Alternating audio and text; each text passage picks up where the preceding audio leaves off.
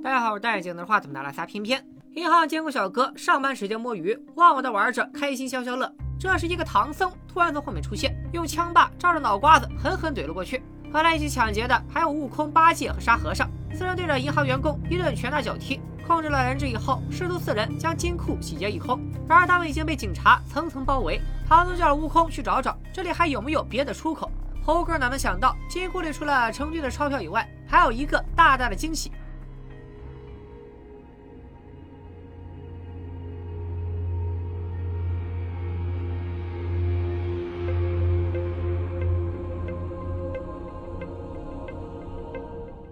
这个洞到底是谁挖的？西游劫匪天团能否逃出升天？今天片片就带大家来看一部精彩的国产犯罪片《火锅英雄》。故事还是从几年前讲起。重庆是一个以火锅而闻名的城市，也是一个布满防空洞的城市。于是就有不少人将火锅与防空洞相结合，搞出了重庆最有特色的火锅店——洞子火锅。男主刘波联合发小许东、眼镜就开了这么一家，名字一听就很有情怀，叫老同学洞子火锅。他们三个人中，刘波和许东都不咋靠谱。刘波成了在单亲家庭，整天不务正业，没事就跑去打麻将。你那个赌账好像要到期了哦。许东能说会道，吊儿郎当，还是个耙耳朵。老婆对他看得很紧，一天到晚恨不得八百个夺命连环 call。哎妈，我是刘波。摸摸我眼镜儿。只有眼镜比较老实，愿意踏踏实实做事。每天都是我在偷天，挨家挨户都偷得差不多了。闭着眼睛都能想到，在这仨人的苦心经营下，火锅店生意肯定是好不了。所以他们决定干脆把火锅店盘出去算球，没事就带买主来看店。这乌泱乌泱的客人全是许东花钱雇的群众演员。这天刚刚打完牌，刘波就遇到了自己的债主七哥，对方要求他一个星期以内偿还二十三万的欠款。刘波找来许东和眼镜一算，店兑出去分到手的钱远远不够。三人一商量，决定学习别人的先进经验，挖洞。只要用挖洞的方法将店面扩大三百平，之前有意向的一个买主就愿意出四十万给他们。说干就干，三个人戴好安全帽，拿起镐头开始挖了起来。干了一会儿，许东溜到一旁偷懒，向刘波抱怨：“当初要是开按摩店，指定发了。”这边许东正看着图纸呢，突然洞里传来一声巨响。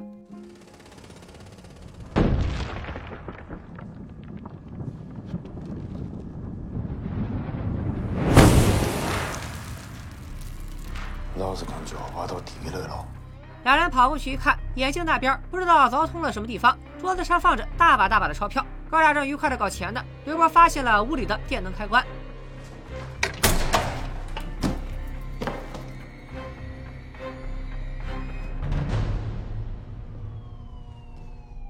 原来这是一家银行的金库。哥仨开始纠结起来，这要拿了钱就只能跑路，否则被发现下半生就得炖橘子。刘波说自己的外公有老年痴呆，不能放下外公不管。眼镜也表示舍不得自己爸妈，于是拿钱跑路的事只能作罢。钱虽然不拿了，但银行那个洞得补平，要不然迟早被发现。这并不是一件容易的事，要挖洞不齐，就得先往里面填石头和水泥，最后把金库那头的地面抹平。这就出现了一个问题，必须有人在金库里面操作。可抹完了之后，这个人就得留在金库里了。所以他们如何才能从金库里出去，而且做到神不知鬼不觉呢？眼镜建议，要不然自首得了。走，这是点儿都没得了，老子不得钱了。我们是北向街开火锅店的，洞子火锅。刘波跑去警局，准备一五一十把事情说清楚。可能警察叔叔的信号有点差，一直没能连上刘波的五 G。刘波都说出搞装修不小心挖到银行下面这句话了，可警察叔叔还在想着别人把身份证写错的事儿。也就是在这个时候，许东来把刘波叫走了，自首也就没成。许东当然告诉了刘波一个好消息，他们班里有一个同学，如今就在那家银行上班。如果能让同学作为内应，这事情就好解决了。女同学，说普通话的。小慧。镜头一转，来到了女同学小慧这边。小慧在公司过得也是相当憋屈，因为坚持银行的规矩，她不肯给一个女同事的资信证明签字，对方天天针对她。领导也跑过来给她做思想工作，表示人家女同事的爸爸也是咱们银行的客户爸爸，所以别老惹你姐姐生气。小慧一肚子郁闷，只能通过干饭来平复心情。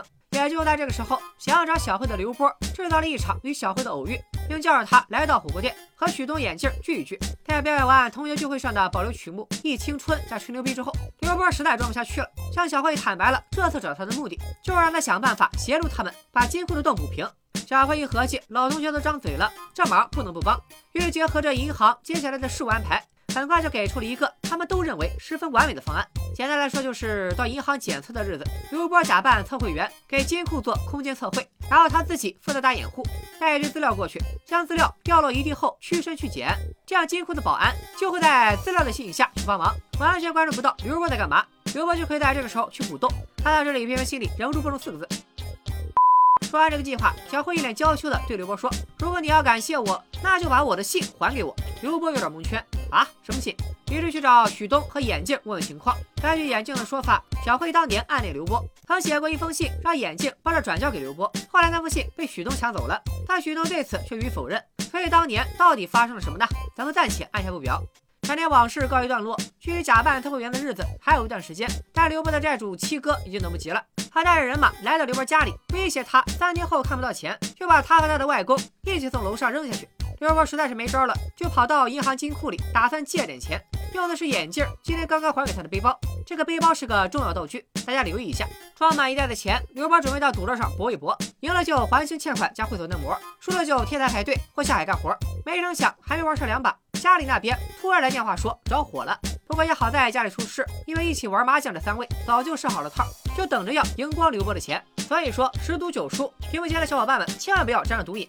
刘波飞快地赶回了家中，被妈妈一顿臭骂。听妈妈的意思，要不是刘波一直给老年痴呆的外公烟抽，也不会有这一次的不小心失火。家里是烧的差不多了，但好在人没啥事儿小辉也不知道从哪得到的消息，老早就已经过来帮忙进行灾后重建。两人一边收拾房子，一边闲聊。小辉发现了一张刘波、许东、眼镜三人的合照，上面写着“失恋阵线联盟”。小黑感叹自己当年把歌名记错了。两人又开始一顿怀念青春。通过他们的对话可知，当年小慧曾经被小混混劫持，恰好那个时候刘波走进工厂，发出声响，吓跑了小混混，因此误打误撞救下了小慧。小慧也记住了这个救命恩人。随后，许多和眼镜也一起来练草蜢的舞蹈，可是小慧却记错了歌名。俗套的青春片段落结束，刘波来到火锅店找许多和眼镜，未成想等着刘波带着一袋钱去赌博的七哥早已带人在那里等着他。七哥表示，既然有钱，咱这账就得提前结了。刘波自然是不肯，拔腿就跑。七哥于是发扬他能动手就不抄的传统，一场混战就此爆发。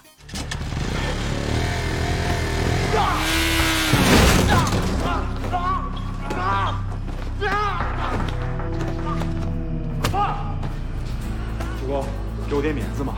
我许东在那一片给收点皮。一向软弱的眼镜，由于保护兄弟，加入了混战。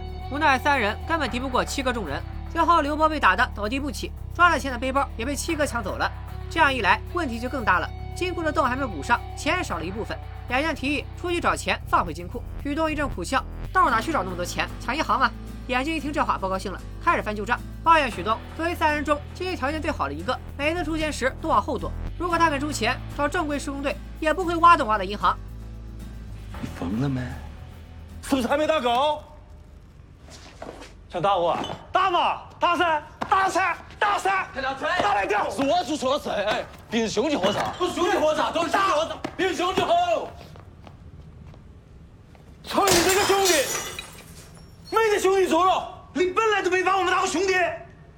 好，不是兄弟了，一人做事一人当，做了也好，赔钱也好，是我一个人的事。三个人不欢而散。事情发展至此，刘波也不想拖累兄弟，也不打算去假扮什么测绘员了，又一次跑到了警局自首。这一次，警察叔叔应该是开了 WiFi，认认真真的听刘波讲到挖洞挖到银行下面那段。但还没等刘波继续讲下去，新的状况又出现了，那家银行居然遭到了抢劫。警察一听，根本顾不上刘波，就都赶了过去。来抢劫的自然就是电影开篇时出现的一个唐三藏带着仨徒弟。与此同时，听到消息的刘波也赶回了火锅店，让眼镜在下面等着，说如果一个小时他没下来。眼镜就去报警，然后找了把锤子，从他们挖了洞，爬进金库，想找机会救出被唐僧师徒劫持的小慧。前面说过了，悟空来找出口，也发现了金库的大洞，他只看到了跟随而来的眼镜，并没有注意到先一步上来的刘波。别动！啊！你干嘛的？火锅店嘞。火锅店。刘波一锤子打晕了悟空以后，让眼镜看着，然后自己假扮悟空前去与唐僧会合。因为不敢说话，怕暴露，刘波只能用赵丽蓉老师那招，点头 yes，摇头 no。唐僧问他有没有找到出口，他只是摇头。没过多久，一个偷偷躲起来的女人质被沙师弟抓了回来。此人正是平日里刁难小慧的女同事。一听劫匪说要把她手剁了，女同事竟然向小慧求救起来。小慧心一软，脱口而出自己知道这个银行还有别的出口，随即也交代了老同学挖洞的事。但小慧留了心眼，她并没有如实交代几个人的目的是填洞，而是撒谎说自己讨厌工作和同事，准备和刘波三人今天拿了金库的钱一起跑路。只要让同事们进到金库，他就带唐僧去找洞。就在小慧以为他的话可以瞒天过海，唐僧察觉到了不对劲。小慧口口声声说讨厌工作和同事，此时为什么要救他们？只能说明那个洞就在金库，小慧在保护他们逃走。但是悟空又说金库里没洞，到底谁在撒谎呢？除非他也在骗我。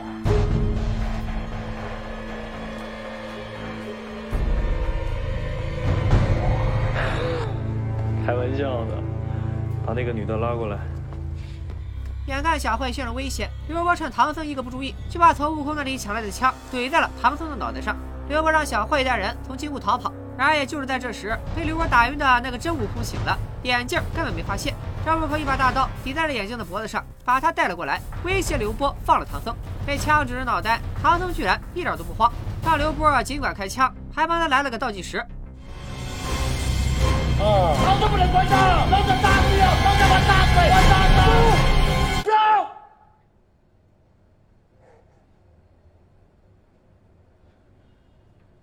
我放。眼看悟空已经暴露了，其余三人索性摘下了面具。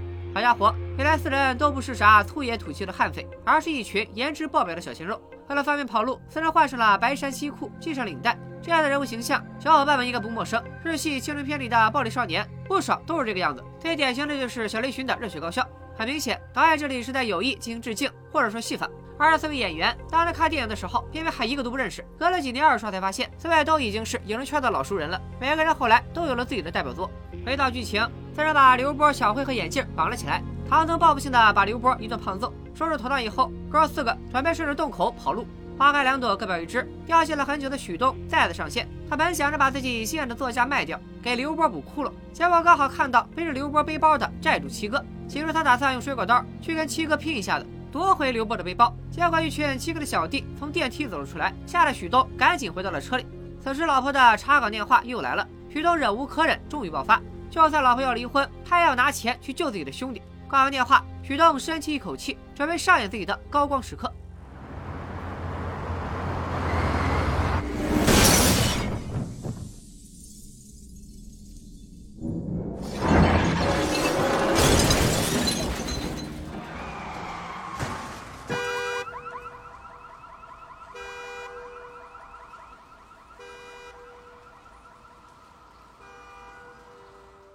车祸中苏醒过后，许东从七哥手中抢回了刘波的背包。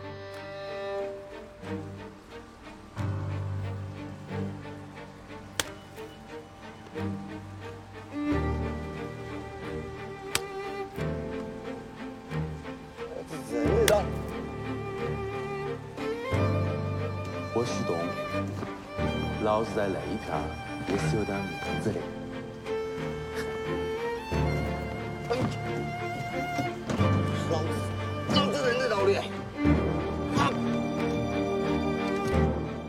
这下子，刘波兄弟肯定会高兴坏了。许东脸上也露出了灿烂的笑容，他直奔火锅店而去。结果刚坐下，就遇上了唐僧师徒。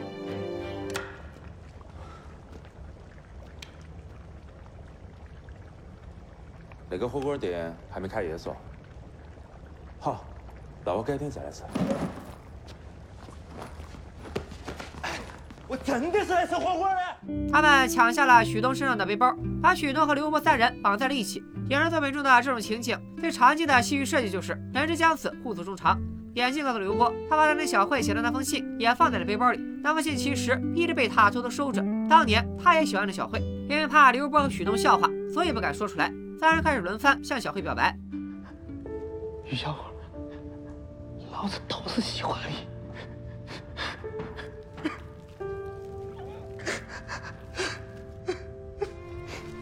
小伙儿我也喜欢你。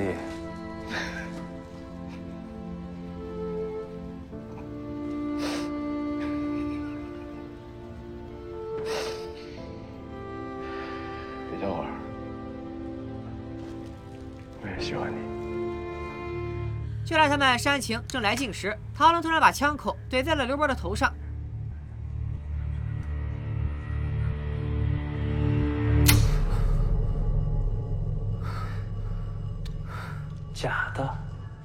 原来所有的枪都是假的，包括刘波抢的那把枪。难怪之前逃送这么久，劫匪们把自己的面具戴在了他们四人的脸上。接着四人倒下汽油，准备杀人灭口。就在这时，刘波的债主七哥带着一伙人来到了火锅店。误会是必然误会的，双方都以为对方是刘波四人的帮手，于是抄起家伙就是一顿干。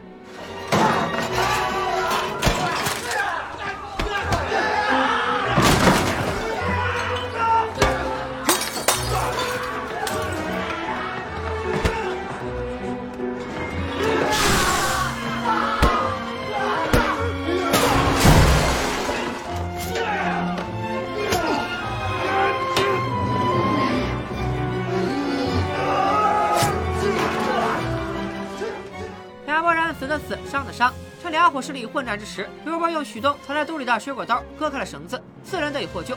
唐僧一看情况不对，带着刘波的背包和其他装钱的袋子开溜。刘波一路追，在大雨中穿过山城的闹市窄巷，厮打到最后，两人都已是精疲力尽。雨过天晴，唐僧提前醒来，继续带着钱走。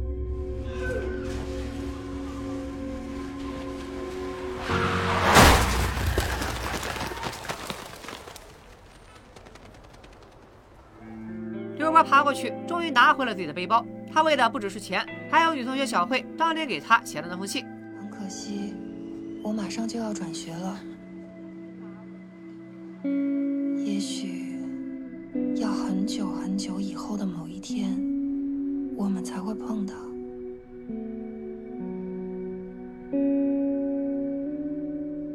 我希望那个时候，你也会喜欢上我。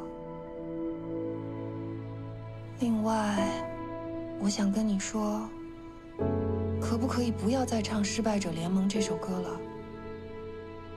因为你不是一个失败者，你是我心中的英雄。影片结尾，刘波、许东、小慧和眼镜四人坐在一起。刘波获得了见义勇为的奖金，许诺和老婆离了婚，他们决定重新开一家火锅店。刘波和小慧话中有话：“你要想好哦。”要是那次亏了本的话，一辈子都翻不了身哦。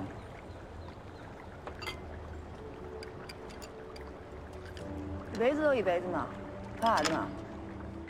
最后在眼镜的带动下，四人一起唱起了那首《失恋阵线联盟》。《火锅英雄》是导演杨庆的第二部作品，他一直不断的在修改剧本，组建团队，来来回回筹备了三年多。杨庆是个地地道道的重庆人，重庆特有的城市景观和人文风貌，在他的镜头下像火锅一样辣味十足。重庆的人感到亲切，不是重庆的人也会被吸引。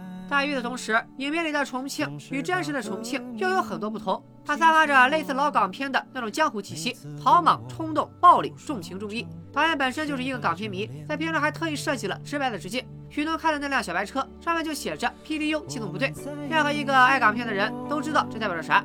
因为结尾处卡通的飞来横祸也非常具有杜琪峰电影里那种宿命的味道。从镜头语言上看，导演对类型片的拍法是有研究的。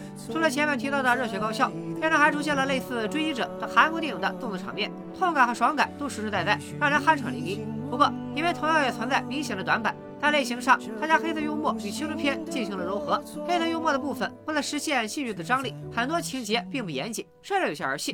比如，堂堂一个银行，金库里居然没有监控，反派基本没上脑子，一根筋就是想干架。重庆更是好像一下变成了歌坛，治安差了一批。这么大个抢劫案，警察基本束手无策，最后死的死，伤的伤，没伤的警察做了些什么。但总的来说，《火锅英雄》仍然是一部非常值得观看的电影。片中的角色，无论刘波、许东、小慧还是眼镜，就是那句被小慧误以为的失败者联盟一样，都是失意的小人物，在郁不得志的生活中被碾压。他们没有远大崇高的理想，也没有过人的智商和情商，有的只是一颗真挚热诚的心。